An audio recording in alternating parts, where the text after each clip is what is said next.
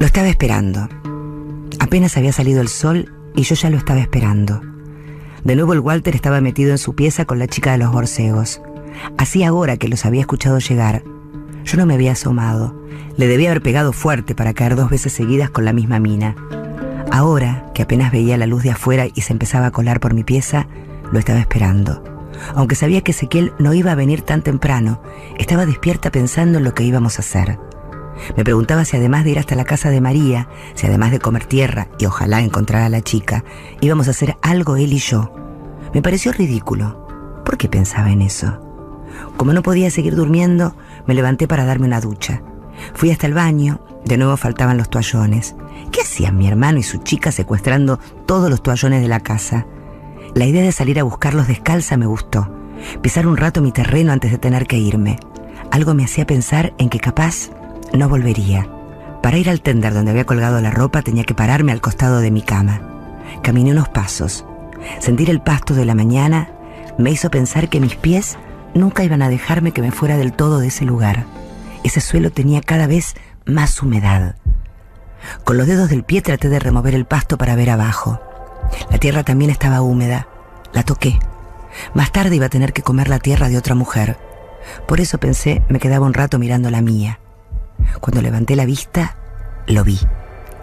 Estaba parado en la vereda y todavía no eran las nueve. Ezequiel, con una sonrisa que me encantaba, me estaba mirando. Y yo hecho un desastre, descalza, despeinada y casi sin dormir. Entré rápido en la casa a buscar la llave del candado. Pensé en ponerme las zapatillas, pero se me habían ensuciado los pies, así que tuve que ir a abrirle a Ezequiel así como estaba. Disculpa, dijo cuando moví la reja para hacerlo pasar. Me siguió hasta la casa. Antes de entrar me alejé un poco y manoteé la primera toalla que vi colgada y volví. Él entró y se quedó quieto en la salita, como si no supiera qué hacer. Le señalé el sillón y le pregunté si quería tomar unos mates. Sentado pareció menos incómodo, pero igual daba la sensación de que no conseguía soltar algo que traía adentro. Así, sufriendo, tampoco era un cana para mí, solo un flaco más. Me estaba yendo a bañar, le dije, y le dejé la pava caliente y el mate sobre una silla y me metí en el baño. Como Ezequiel estaba esperándome, no iba a poder quedarme hasta que se gastara el agua. Me gustaba así, agua bien caliente para mojarme el pelo y llenarlo de champú. Dejarla correr sobre mí, que el champú se escurriera por mi cuerpo y sentirme el perfume antes del enjuague. Me agarré el pelo y me lo llevé a la nariz. Después me olí el hombro, mi lugar favorito. Volví a meterme abajo del agua dos minutos más. Me agaché para agarrar la crema de enjuague y cuando alcé el pote vi que estaba casi vacío. Sin enjuague no podía ni peinarme. Pensé en la chica de los borcegos y quise matar al Walter. Mi hermano en su vida había usado crema de enjuague. Le saqué la tapa al pote, lo llené de agua, lo volví a tapar, lo agité bien fuerte, me alejé del agua y me vacié el pote en la cabeza. Traté de que me alcanzara para las puntas. Me enjaboné. Ya no estaba el agua tan caliente ni yo tan contenta con la ducha. Cuando terminé de pasarme el jabón, el agua ya estaba tibia, así que me metí unos segundos bajo la ducha y después salí. Empecé a secarme con la toalla que había rescatado afuera, una toalla chica que apenas me alcanzó para el cuerpo. El pelo me quedó mojado. Metí la toalla debajo de la canilla un rato y toda empapada la colgué del gancho que había al lado del espejo. Le saqué la tapa al pote de crema de enjuague y lo dejé en la pileta. El Walter iba a entender. Me vestí y salí del baño. Ezequiel parecía una estatua. Pensé que no se habría cebado ni un solo mate, pero ya se había tomado media pava. De mi hermano y la piba no había señales. Me senté, tomé un mate, pero como apenas me había secado el cuerpo y el pelo me chorreaba encima de la remera, me empezó a molestar tener la remera mojada delante de un tipo. Me paré y le dije, vamos. Es temprano, pero podemos ir a dar una vuelta. Lo vi mirándome, adelante, en la parte mojada de la remera, y desviar rápido los ojos. Me estiré hacia atrás para hacerme un rodete con el pelo, bien alto en la nuca. Dejé la pava y el mate y fui hacia la pieza a buscar algo para ponerme encima de la remera mojada. Pero en el camino me encontré tirado en el suelo un tapadito liviano, color negro, con botones y unas líneas rojas que me reflashearon. Me lo puse. Prendí los botones, me di vuelta y le dije a Ezequiel, lista. Antes de la tierra no quería comer nada. Andábamos dando vueltas en el auto buscando algo para bajonear después. Dulce, dijo Ezequiel, y yo no pude evitar hacer una sonrisa enorme. Pensaba en el dulce de leche y se me llenaba la boca de saliva. Con Ezequiel y su perfume pasaba algo parecido. Mientras manejaba, yo respiraba profundo. Me encantaba. Empecé a tratar de no mirarlo, de seguir el camino con la vista, pero el perfume se me metía igual. Falta poco, dijo. Cerré los ojos y los abrí recién cuando Ezequiel paró el auto. Pensé que habíamos llegado, pero había frenado en una esquina frente a una confitería enorme pintada de amarillo. Ezequiel bajó, cruzó por delante del auto y al ver que yo me quedaba en el asiento me hizo señas para que lo siguiera. Entramos.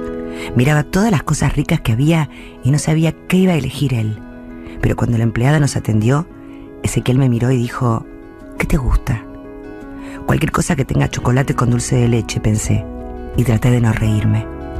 Elegí un montón de facturas, en especial de esas con azúcar impalpable que te dejan la boca como un payaso.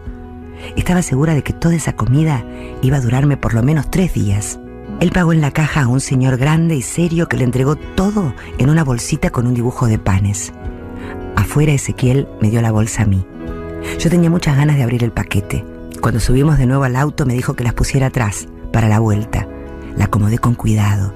Ya no pensaba en la tierra sino en las facturas, como una borrachera. Unos 15 minutos más tarde estábamos estacionados frente a la casa de María. Te vi, juntabas margaritas del mantel. Ya sé que te traté bastante mal. No sé si eras un ángel o un rubí, o simplemente te vi.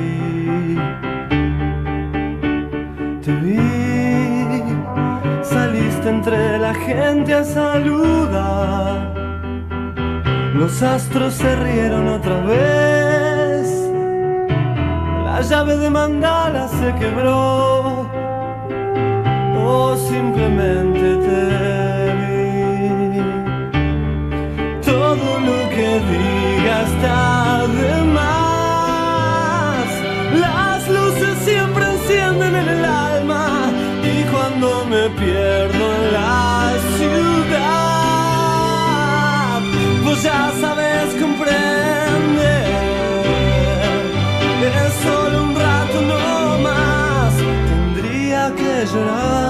o salir a matar. Te vi, te vi, te vi. Yo no buscaba a nadie te vi. Te vi. Fumabas unos chinos en Madrid. Hay cosas que te ayudan a vivir. No hacías otra cosa que escribir.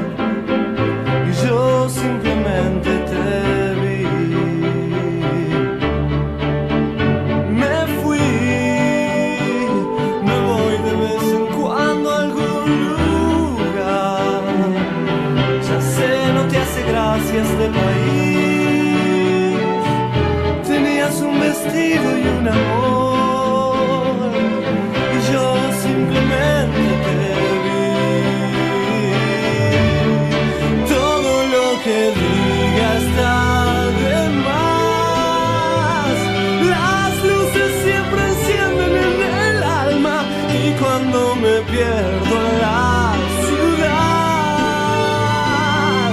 pues ya